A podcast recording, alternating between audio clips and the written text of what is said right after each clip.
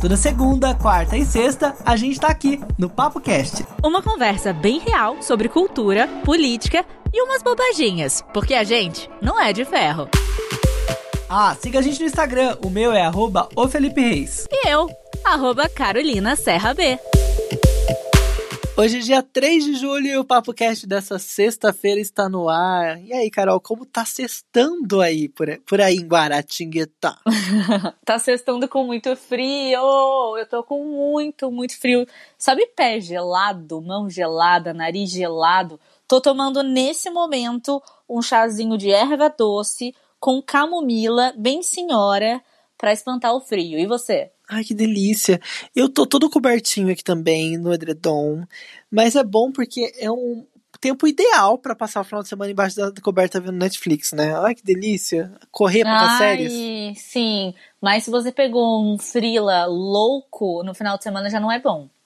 Tem que estar, tá, tipo, com a cabeça realmente focada na série que você tá vendo. E você tá vendo alguma série legal? Você pode indicar pra gente no final desse episódio, você não vai esquecer, hein? Tanto eu como você que está ouvindo a gente também pode vir até nós, falar um pouco do que você está achando do programa, dar uma indicação.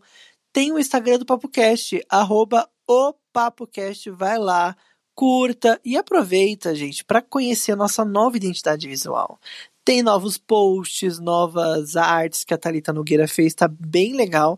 Então corre no nosso Instagram que você vai ficar por dentro disso também, né, Carol? Super fofo. Deixa sua mensagem lá porque a gente gosta, a gente lê e a gente gosta de compartilhar e trocar ideia, tá? A gente tá te esperando. E no programa de hoje vamos falar sobre várias coisas.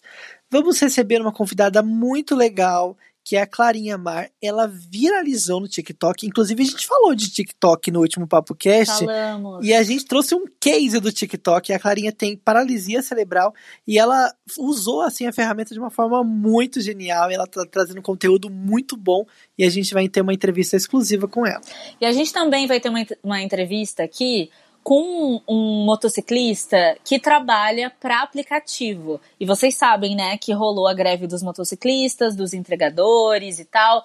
Vamos descobrir como que qual que é a visão dele, né, estando ali no front. Se tem segurança, se não tem, o que, pode melhorar, o que não pode. Daqui a pouco a gente vai descobrir. E a quinta-feira à noite foi movimentada, muita coisa rolou, inclusive com relação aos casos de rachadinha e também com o caso Queiroz, aquele clássico né, do Queiroz, que continua, não teve fim ainda, a gente vai entender um pouquinho daqui a pouco.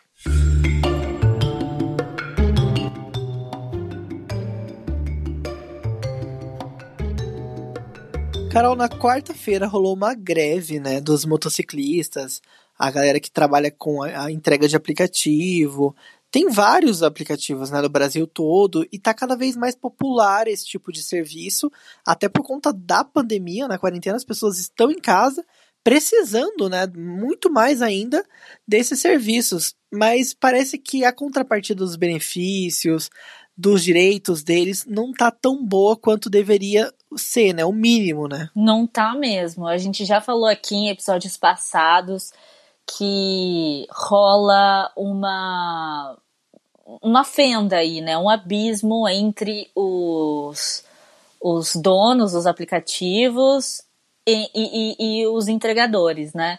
Uma coisa que não fica regulamentada, que fica meio boca a boca, que é muito descaso, rola muito descaso, e é por isso mesmo que eles fizeram esse dia de greve, eles protestaram principalmente em São Paulo, eu não sei se em outras regiões tiveram, mas São Paulo acho que foi a mais falada, né? Começou em 15 pontos da, da capital paulista e, sei lá, mais de mil entregadores, 10 horas da, da, da manhã já estavam ali se manifestando e tal.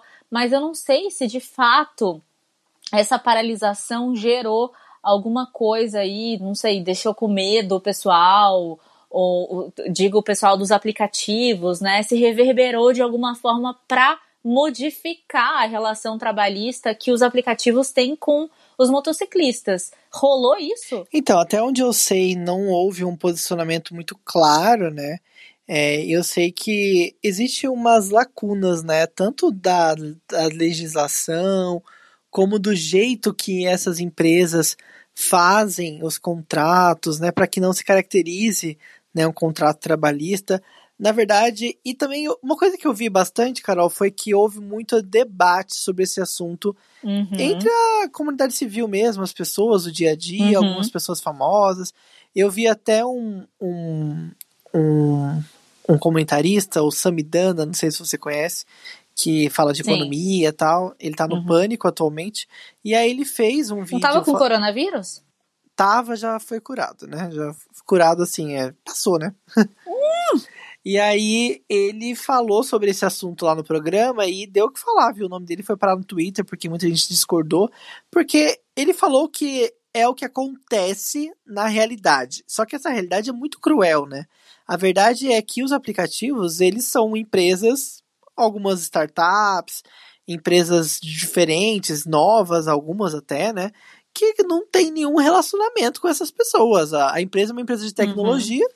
que ela conecta o quem tá a fim de ganhar um trocado fazendo entrega e quem precisa receber essa entrega. Só que não trata com nenhuma humanidade, né? Essas duas pessoas, a verdade é essa, e não tem nenhum benefício, não tem. E aí o, o, o destaque que fez a revolta das pessoas com o comentário dele foi o seguinte: ah, se eles não estão satisfeitos com o que estão ganhando, abra o seu próprio aplicativo.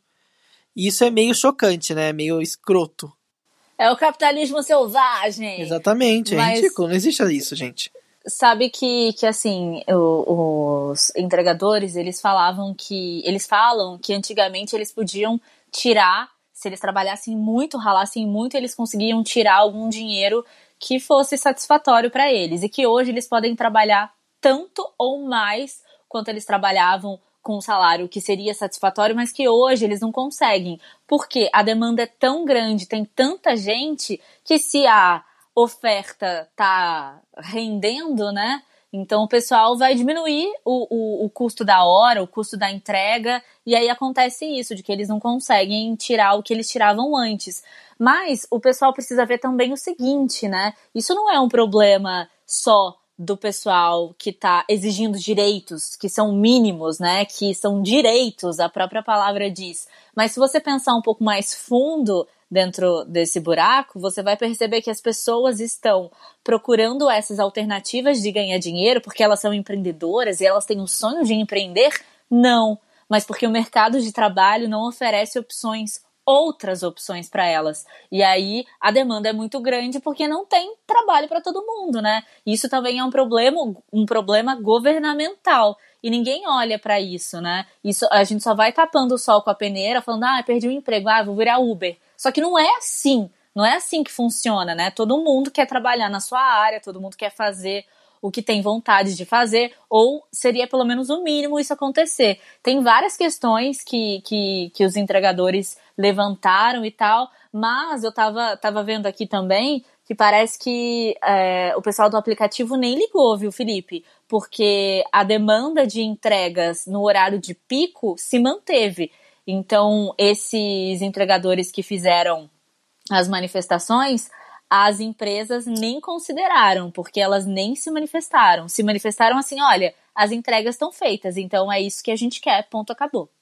Então, tem, eu vou até falar aqui algumas, manifesta algumas manifestações das empresas, mas eu acho que uma coisa importante a falar, que era até o interesse dos motociclistas, era que a comunidade entrasse nessa greve, né? Uhum. Eles até falavam, gente, não adianta nada a gente parar aqui, se você que está pedindo comida todos os dias, continuar apoiando os aplicativos que estão nos causando essa dor. Né, muita gente, esse, essa galera de startup fala, ah, a gente vai curar uma dor, meu, é assim que funciona.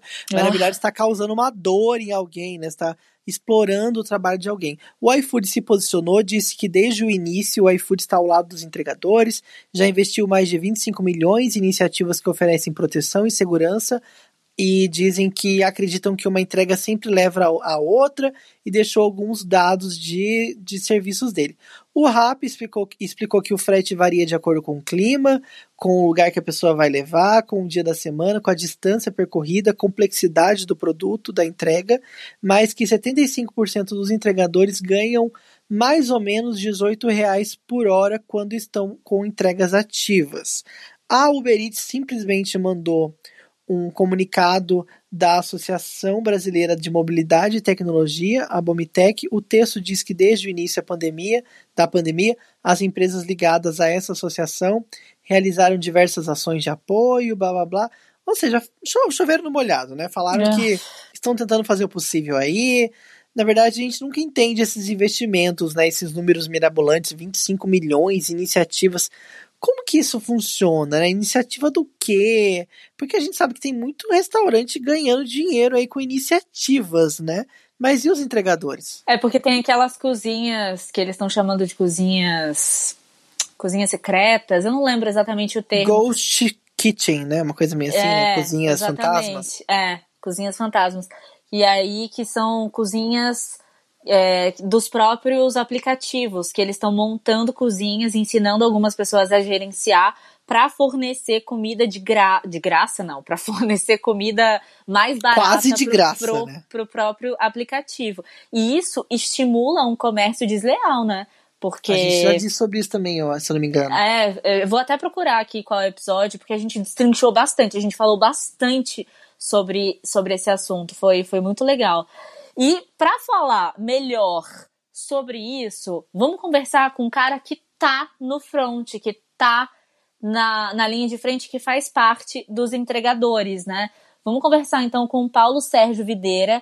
Ele trabalha na zona norte do Rio de Janeiro e ele vai poder falar para a gente melhor, né, sobre essa vivência. Eu queria saber, Paulo, quais são as principais dificuldades em trabalhar em um aplicativo? As principais dificuldades em trabalhar em um aplicativo, a baixa remuneração, é, às vezes o difícil contato é, entre o cliente e o estabelecimento e até às vezes a demora do atendimento ao suporte quando precisamos para resolver alguma, algum problema, alguma pendência. É, os bloqueios indevidos que tem várias vezes que não é problema nosso e acaba tendo um bloqueio e se bloquear num, num final de semana, por exemplo, você fica sem trabalhar até chegar segunda-feira para poder ir na loja para poder resolver. Não ter nenhum vínculo, nenhum auxílio ao, ao entregador em caso de pane, acidente e etc. É, realmente não deve ser fácil. E Paulo, o que, que você poderia é, ser, o que, que você acha que poderia ser mudado assim efetivamente, né? O que pode ser mudado efetivamente em primeiro plano seria a remuneração, porque grandes, grande parte das vezes a remuneração é bem baixa, ao não ser se tiver com tarifa dinâmica, que é o que dá uma melhora para os ganhos da gente que trabalha com entrega. Fora isso, a remuneração é baixa para a gente tirar um, um qualquer melhor, a gente tem que trabalhar bem mais tempo na, na pista. É, a facilidade de contato também seria uma melhora bem bacana. E ter algum tipo de benefício de plano seria ideal também. Uma melhora efetiva é boa. E a gente já falou aqui que o pessoal tá pedindo mais comida porque eles não podem sair, pedindo qualquer coisa para não ter que sair por conta da pandemia, né? E você se sente seguro, Paulo, para trabalhar no meio de tudo isso, sabendo que você é, é, ali, você e você? Então, como nós somos da linha de frente também, porque estamos diretamente em contato com clientes, vários clientes e funcionários dos estabelecimentos. É, eu não me sinto seguro Hum, é, mas eu tomo as minhas precauções, usando álcool em gel, é, máscaras, mas poderia ser melhor para poder, se os aplicativos fornecessem mais é, equipamentos para nós, é, mais máscaras, álcool, por exemplo. Complicado, né? A gente, como consumidor, precisa fazer a nossa parte. Já agradeço aqui a você também, Paulo, que participou com a gente, falou um pouco sobre a vivência ali no dia a dia. A gente tem que fazer a nossa parte, né? A gente que, que pede pelo aplicativo tem que pensar no bem-estar também do motociclista, né? Do cara que está ali entregando pelo aplicativo. Porque às vezes a gente não, não personifica muito, né, Carol? Uhum. A gente vai usando, vai, vai fazendo, vai pegando promoção, pede sei lá o quê. E a gente esquece que tem toda uma cadeia, toda uma galera que trabalha com isso e que precisa ser pensada, precisa ser lembrada, né? Você tá lidando ali com um aplicativo, com uma máquina, mas a pessoa que vai entregar para você não é uma máquina, né? A gente tem que começar a pensar nisso. Essa quinta-feira foi um dia assim de mais movimentações em algumas investigações, principalmente aqui tá pública e bem assim na mídia em alta, é aquele esquema de rachadinha que a gente já sabe que tem vários deputados sendo investigados, mas o, o digamos assim que o alvo mais midiático dessa operação é o Flávio Bolsonaro e uma presença icônica dessa, dessa investigação é o Fabrício Queiroz, que era assessor do Fábio. Laranja. Do, que era o assessor do, do Flávio, né? E que foi preso, a gente já sabe disso, está sob custódia, e que a mulher dele agora é que é onde está a Queiroz, né? Que é a Márcia Queiroz que está por aí foragida, porque ela tem um mandado de busca de prisão é, no nome dela e ela não. De busca por ela, né? É, e nós não sabemos onde ela está. Então, cadê a mulher do Queiroz, né? E as, as histórias continuam, né? Não, e ainda tá rolando aí de que ela, a Márcia, Márcia Oliveira de Aguiar, a ex-assessora parlamentar e mulher do Queiroz, do Laranjinha, ela reclamou da atuação do, do advogado, do anjo, do Frederic Wazaf, para encobrir a família, né? E, e aí, então ela tá reclamando. Já, a, a, família do Queiroz tá na mídia também, a grande família, né? Que tem a filha dele que saiu esses dias falando que ela era tipo um fio desencapado, que ela trabalhou com, acho que com Chico Salgado, né? Com um cara que põe todas as celebridades para emagrecer. E aí ela era personal dele, fazia um trabalho incrível e tal, e que depois disso que aconteceu com o nome do pai dela, ela ficou na encolha e ela não pôde mais trabalhar, tipo, botar a cara, ela tem foto com Bruna Marquezine, com um monte de gente, e que, tipo, ela reclamou, né, que o, a família Bolsonaro tinha abandonado o pai dela. Então já, já, já tem um lado aí pendendo. Sente só o clima, sente só para onde esse arco dramático tá indo. Exatamente. Segundo o jornal Estado de São Paulo, um caderninho ali da Márcia foi encontrado pelo Ministério Público com uma série de instruções do marido é, para que ela seguisse alguns contatos, para que ela resolvesse algumas coisas. E tinha ali contatos do Jair Bolsonaro, do filho dele, do Flávio, tinha de outros políticos também. Então, assim, a história realmente é longa, ela tem outros desfechos, e até pessoas ligadas à milícia estavam nesse caderninho. É, além... Ai, você jura? Ah, não, Nossa, gente, não podia faltar, né? gente. né? além da família do capitão Adriano, cujo vínculo com o gabinete de Bolsonaro já é bem conhecido. E, assim, o negócio é longo, a lista é longa. A Márcia, inclusive, mandou, Carol, mensagens para uma advogada, a Ana Flávia Rigo, Rigamonte, no ano passado, que dizia que ela não aguentava mais viver com marionete do anjo. E já estão aí praticamente com. Já está praticamente fechado que o anjo é uhum. o, o, o Acef, né? O Acef. Não sei se é assim que fala, o Acef. Gente, é uma cama de gato aqui, né? Uma cama de gato. E agora o Ministério Público intimou o Flávio o Flávio Bolsonaro a depor no caso das rachadinhas. E parece que o circo está fechando, mas será que vai fechar mesmo, né? A gente não sabe. O Ministério Público está investigando esse suposto, suposto esquema de rachadinha no gabinete do Flávio, da época que ele era deputado estadual do Rio de Janeiro. Tá demorando muito, né? Que faz tempo que ele, que ele já não é deputado estadual. Então, e aí essa intimação, esse depoimento deve acontecer entre segunda e terça-feira, né? A depender da escolha do, do Flávio Bolsonaro. Então a gente vai ter coisas já prontas para o começo da semana. Já tem pauta de política, já está reservado, já está tudo arrumadinho, já está prontinho. Vamos ver como vai ser isso, se a gente vai ter algum acesso, se a mídia vai vazar alguma parte desse depoimento, o que, que ele vai falar. Eu já imagino que ele vai negar, que não tem mais nada a ver com ele. É, aquele teatro é. básico, né? Da, que... da, da CIA Bolsonaro de teatro. Então, e aí a grande, o grande trunfo da oposição, das pessoas mais bolsonaristas, é de que a mídia é extremamente tendenciosa.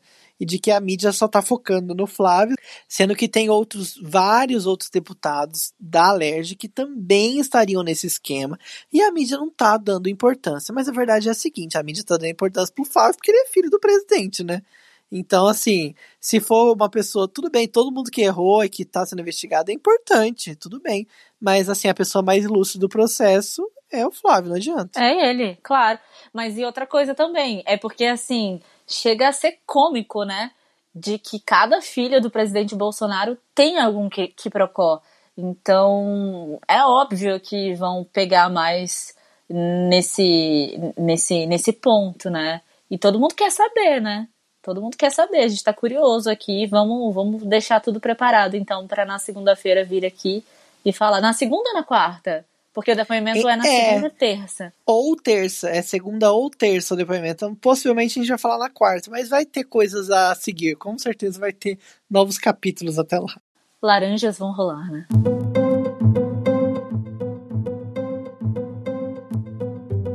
Felipe, você sabe de toda a polêmica que rolou com o ex-ministro mais rápido da história, que foi o Decotelli, né?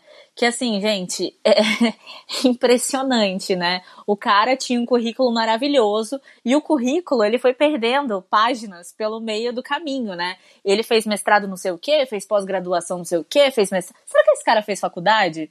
Todo mundo se perguntava nisso, né? Porque todo, tu, tudo que tinha ali no currículo Lattes, no CNPq dele, foi desconstruído. Nossa, e aí... não é a primeira vez que isso acontece no governo Bolsonaro, né? Já teve, acho que no mínimo, uns dois ou três ministros aí que tiveram esse mesmo que procó aí. Ou enganação, né? A verdade é essa.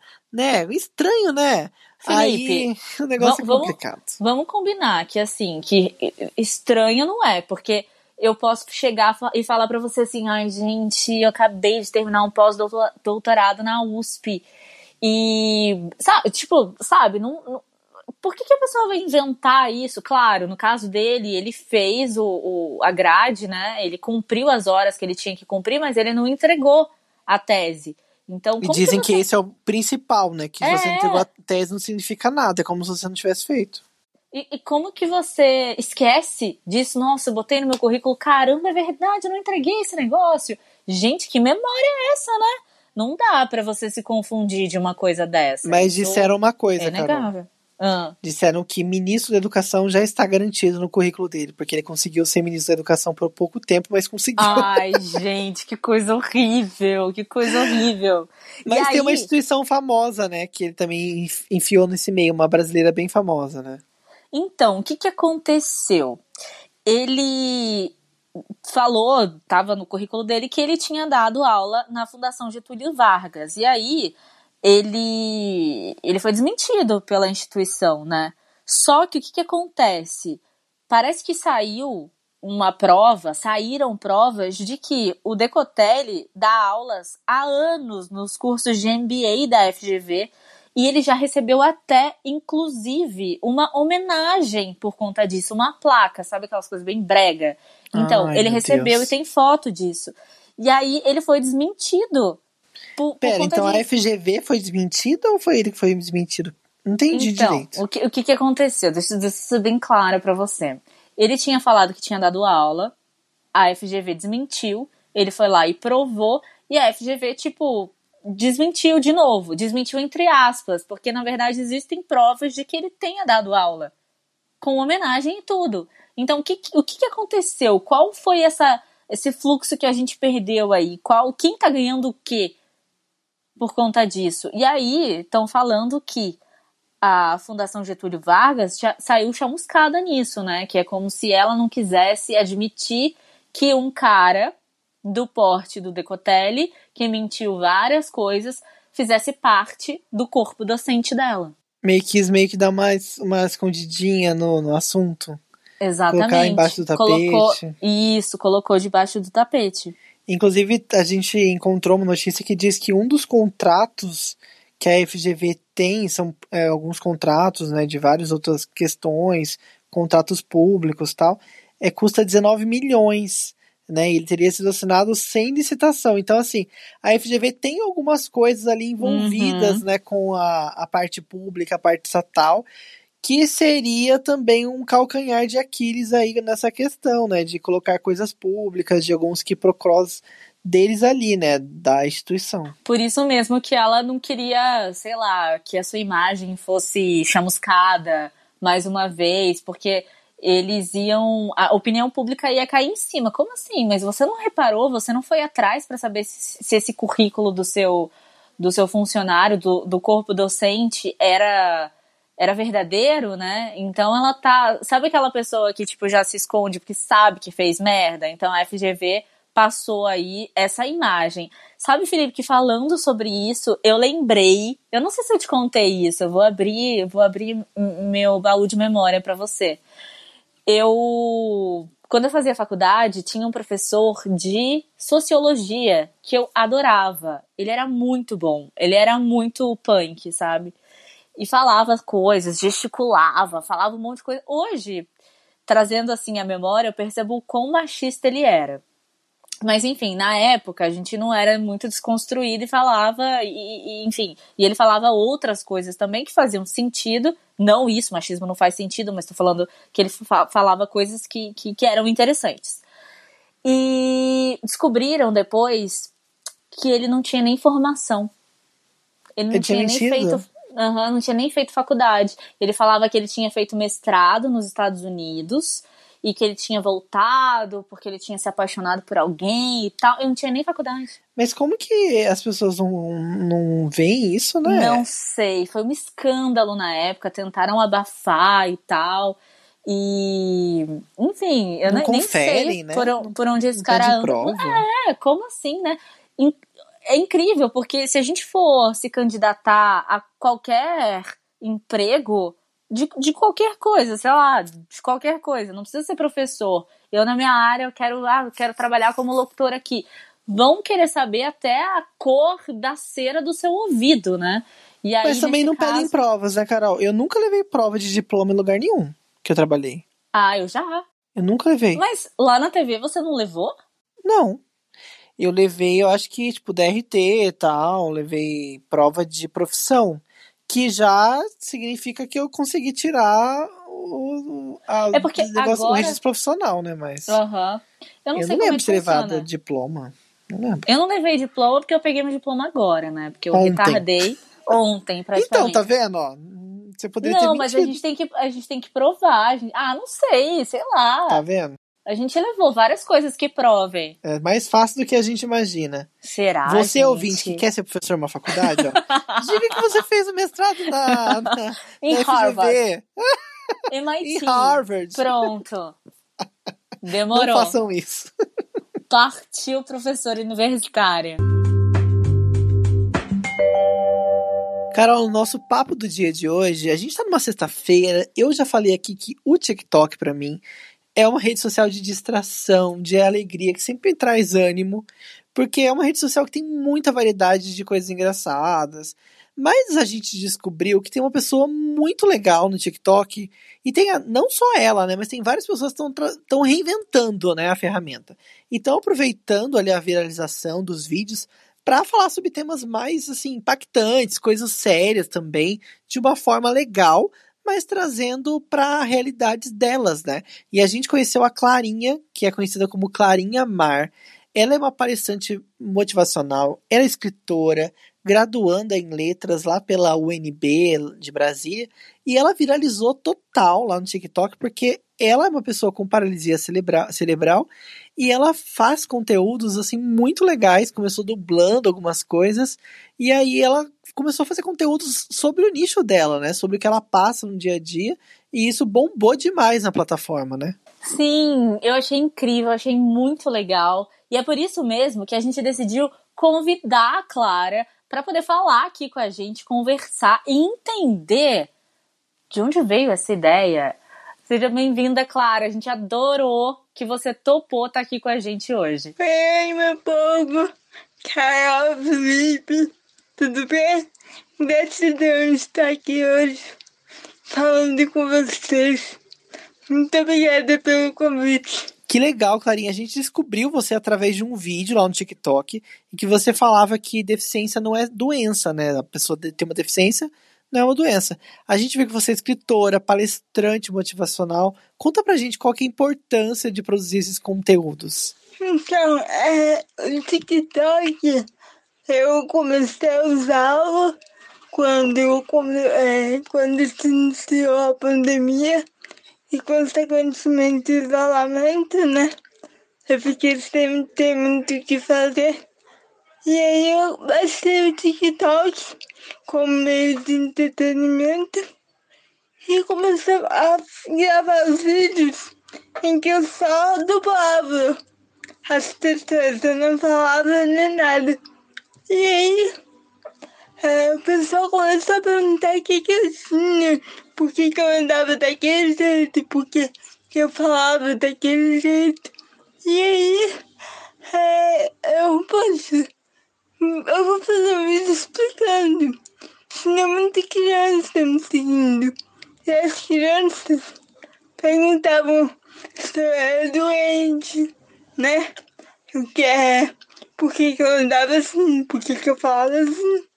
E eu falei, eu vou gravar um vídeo explicando direitinho a, a diferença entre doença e deficiência para elas entenderem. O meu propósito é simplesmente gravar algo fácil de ser entendido, o mais fácil de ser entendido, para aquelas pessoas que me viram é, entenderem o que, que eu tinha. E eu continuar gravando as brincadeiras. Só que isso tomou um rumo que eu não esperava.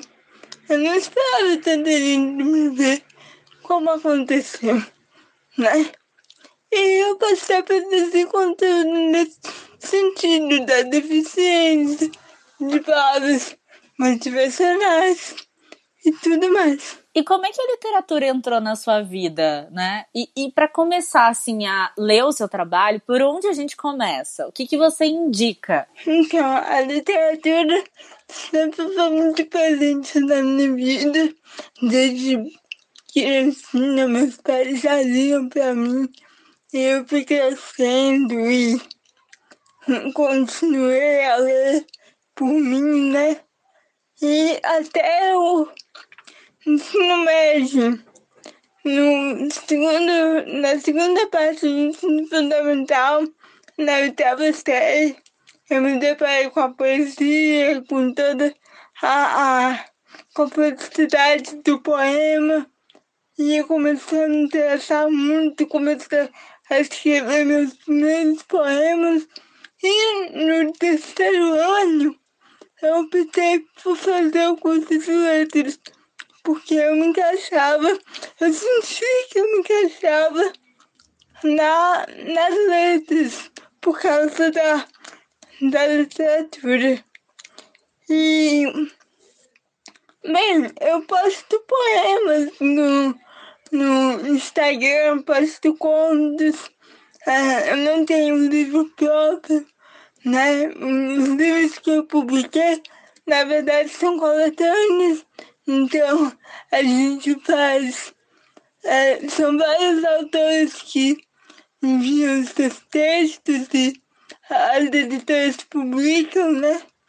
E, e bem, para começar a ler o que eu escrevo, é só ir no meu Instagram, eu coloco muita coisa lá, muitos poemas e contos e crônicas também. Que demais! E como que você está fazendo com a criatividade nessa época de pandemia, né? As coisas estão bem diferentes, a gente está passando por um momento mais introspectivo, né? Tá conseguindo inspiração aí para novos conteúdos, novos contos? O legal da inspiração é que ela se encontra nos olhos de quem sabe ver. E de quem sabe ver além dos olhos físicos. Então você pode ser cego, você pode ver superficialmente, mas quando você abre sua alma para ver o mundo, o mundo fica de outro jeito. Não de um jeito mais bonito, eu diria, porque a beleza não é própria é, de tudo, não é? Mas de um jeito mais crítico. E é daí que vem a, poesia, é daí que vem a criatividade para escrever. Então, o momento é difícil, com certeza.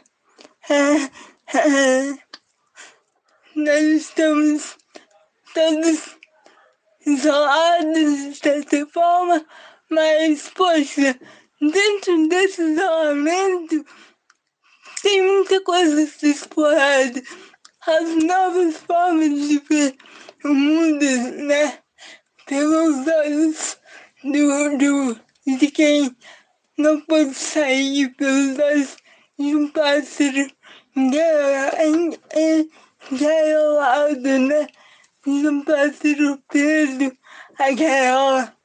Então, e ao mesmo tempo, é, a solidariedade do outro, né? o sentir falta, que é importante. E acho que a partir dessas pequenas coisas, é, a gente pode tirar a criatividade. A criatividade pode surgir de uma forma jogada no chão, de um grito, de um choro, né? de um sorriso, de qualquer lugar, a qualquer momento, a qualquer tempo.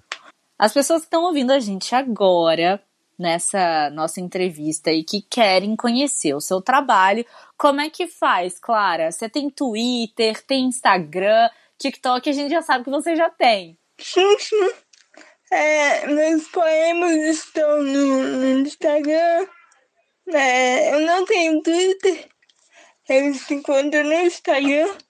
E alguns declamados no TikTok.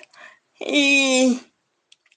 Bem, os livros que eu tenho, como eu falei, são de coletâneas. E alguns eu já não tenho mais exemplares. Mas eu tenho um livro que está um livro não, um conto numa coletânea que está sendo vendido na, na Amazon, que o nome é Alta Velocidade, com R mesmo e com o alto com é, e lá tem um conto meu, é, é chamado A Máquina e a Mente. Se alguém se interessar, é só procurar lá. Tem um link no meu Instagram também. E, bem, normalmente as coisas que eu escrevo, eu posto, eu não tenho problema com, com, com essa coisa da, do consumo mesmo. Meu, aquele, aquele tipo de consumo que a gente tem que ter hoje é o consumo intelectual é o consumo de mentes, de viventes, de almas, né? É desse consumo que a gente está precisando. Então, eu sempre estou postando coisas novas no Instagram, tanto em forma de escrita quanto em vídeo. As pessoas podem me ver por lá. Arrasou, então vamos seguir, hein? Lá no TikTok, arroba CL, underline Arinha Mar. É como se fosse Clarinha Mar, só que tem um underline antes do A. Tá aqui na nossa descrição do nosso episódio. Clarinha, muito obrigado pela sua participação, viu? Eu adorei, um beijo. E eu vou baixar os seus contos para ler, que eu adoro ler, adoro literatura também, viu? E inclusive ela falou que estão lá no, no Amazon, né? Então uhum. vamos ajudar uma criadora, gente, vamos colaborar, vamos lá comprar o, o trabalho dela, que é muito importante, né? Às vezes a gente acaba deixando isso de lado, né? Tipo, de ajudar as pessoas, né? criadores de conteúdo de todos os tamanhos, né? E é muito importante a gente fazer isso. Pagar, pagar para ver o trabalho das pessoas, dos artistas, sejam eles escritores, cantores. Ainda mais nessa época de pandemia, a galera tá fazendo coisas online, então é importante que a gente faça isso, né, Carol? Você falou tudo, Felipe. E a minha indicação de hoje tem tudo a ver com o que você falou.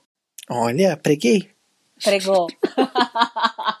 Sabe, eu não sei se você conhece a Tereza Cristina, que é uma artista, uma cantora que é muito conhecida agora no, no momento pandemia, porque ela faz live todo dia. Você já entrou pra assistir alguma live dela? Nossa, eu nunca vi live dela, mas eu conheço a cantora. É, eu lembro que ela, inclusive, foi também deputada, ou eu tô viajando? Tá viajando. É porque tem pessoas com o mesmo nome. mas mas eu, eu acho que eu conheço, eu acho. Posso Eu vou- não conhecer, mas eu acho que eu conheço. Olha só, ela é super conhecida. Você com certeza conhece, mas não tá ligando assim o nome à pessoa. Eu fui num show do. Não? Não? Nossa, realmente eu viajei. Não, é porque tem uma deputada com esse nome mesmo. Acabei de olhar no Google. Tem uma deputada É? também. É, mas não, não é, não é ela. Não, é, é- ela é da arte, não é da arte da política. É de outra arte. Ela é do Rio, né? Essa Tereza Cristina que você tá falando? Ela é do Rio. Uhum. E ela. Felipe, sério. e ela. é, nem lembro o que eu tava falando. Ah, que eu fui no show do Caetano Veloso. Eu acho que foi, sei lá, uns três anos atrás. E quem abriu pro Caetano foi ela. E ela tava com um projeto especial cantando Cartola. E pra mim, eu nem lembrava quem era Caetano Veloso, porque o show dela foi tão incrível, foi tão especial, que ali eu já falei assim, gente, eu sou fã dessa mulher. E ela faz live todos os dias. A última live que eu assisti dela foi antes de ontem, que foi com a Marisa Monte. E todas as lives dela são temáticas. Então você. Você. Assim, é, ela vai falar de novela. Então ela canta todas as músicas que a gente tem de referência de novela. E os artistas, eles entram na live dela e querem participar sem ela fazer uma produção nem nada pra isso. Então ela fica super emocionada, por exemplo, quando a Marrom tá lá, ela chorou. Ela falou: "Gente, eu não acredito que a Marrom tá aqui, que incrível". Maria Gadu já entrou na live dela, Leandro Learte. Vocês lembram do Leandro Learte? Felipe lembra que ele era pagodeiro. Leandro Learte. Ai, Carol, você vai fundo nas coisas. Você lembra? Você lembra do Pimpolho? Você não lembra? Nossa, é do Essa Pimpolho? música, essa música é quando eu era criança, eu tinha Arte 5 popular. anos. Ah, para. Mas, Juro. mas, ela, mas ela tá aí. Ela tá viva. Ela tá aí. Você tá com 33 e ela continua. E, bom, enfim. E a Marisa Monte entrou na live dela, deu palhinha. Vocês têm noção do que a Marisa Monte dá palhinha? Ela nunca foi em programa assim tocar ao vivo, sabe? E ela cantou. E, ela, e, e todos os artistas que participam ali, vocês veem como eu tô empolgada, né? Todos os artistas que participam ali falam sobre a vida deles de maneira simples, num bate-papo, numa conversa, ela conduz muito bem. E assim, são verdadeiras aulas da música popular brasileira. Então, por favor, assistam. Se vocês gostam de música e de cultura brasileira, vocês precisam começar a seguir a Tereza Cristina, que é sensacional. Arrasou. E eu vou indicar uma. Na verdade, eu vou indicar duas séries. As duas a gente acho que já mencionou aqui, mas eu vou relembrar porque eu tô assistindo agora. Uma Ah. é Dark, que tá super em alta, todo mundo tá falando, né? Porque Sim. você precisa assistir com um caderno na mão, porque é uma série cheia de complexidades do espaço-tempo, de vai pra lá, volta pra cá, passa por um túnel. Você acha que eu vou entender? Vai, vai entender. Só que assim, eu tô no sexto episódio, eu tô começando a engatar agora a gostar da série. No começo ela é um pouco Nossa, no arrastada. sexto episódio? É, ela é um pouco arrastada, não vou mentir. E aí a outra que eu estou quase terminando a primeira temporada, eu nem sei se tem outra, é Little Fires Everywhere, da Amazon Prime. Ah, Tem outra lindo. temporada essa, sa- essa série? Você viu? Não, é uma minissérie Só tem essa? só. Ah, que pena. Tô quase não tem acabando, como, então. mas não tem como ter outra. Ah, quem disse, gente? Uma, uma família, tudo pode como. acontecer. Claro que tem. Não, não tem. Eles Tem não sim. deixaram aberto pra ter outra. Tá, mas é possível, tudo é possível. Pode. Isso é um programa da. Eliana. Na Record. Era da Ana Hickman, depois. Ana Hickman. Então, e é isso, gente. Se você quiser essas indicações de séries, se você tiver afim de ver, se não tiver também, não veja.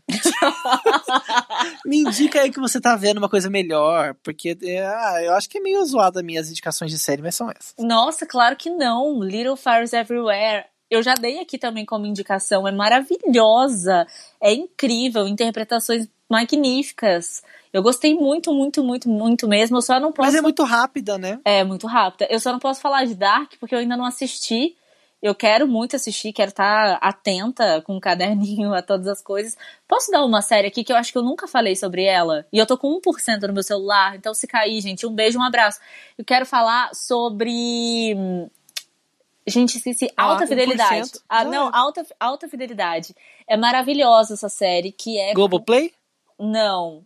É no Hulu. Não, mentira. Não sei, não sei. Onde que eu vi, gente? Não sei. Eu baixei a série, mas eu não sei em que, em que plataforma do streaming ela tá. Eu fui pega de surpresa, nem ia falar de série aqui.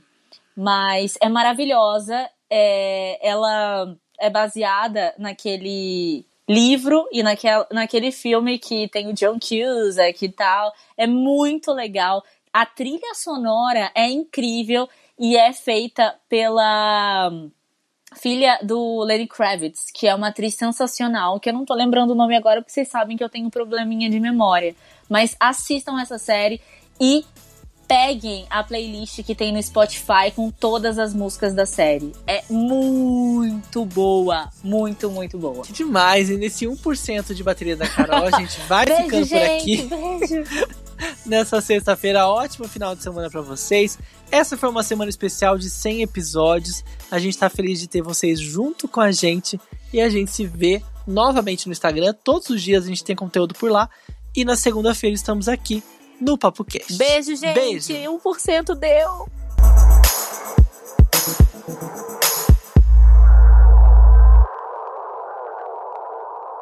Felipe?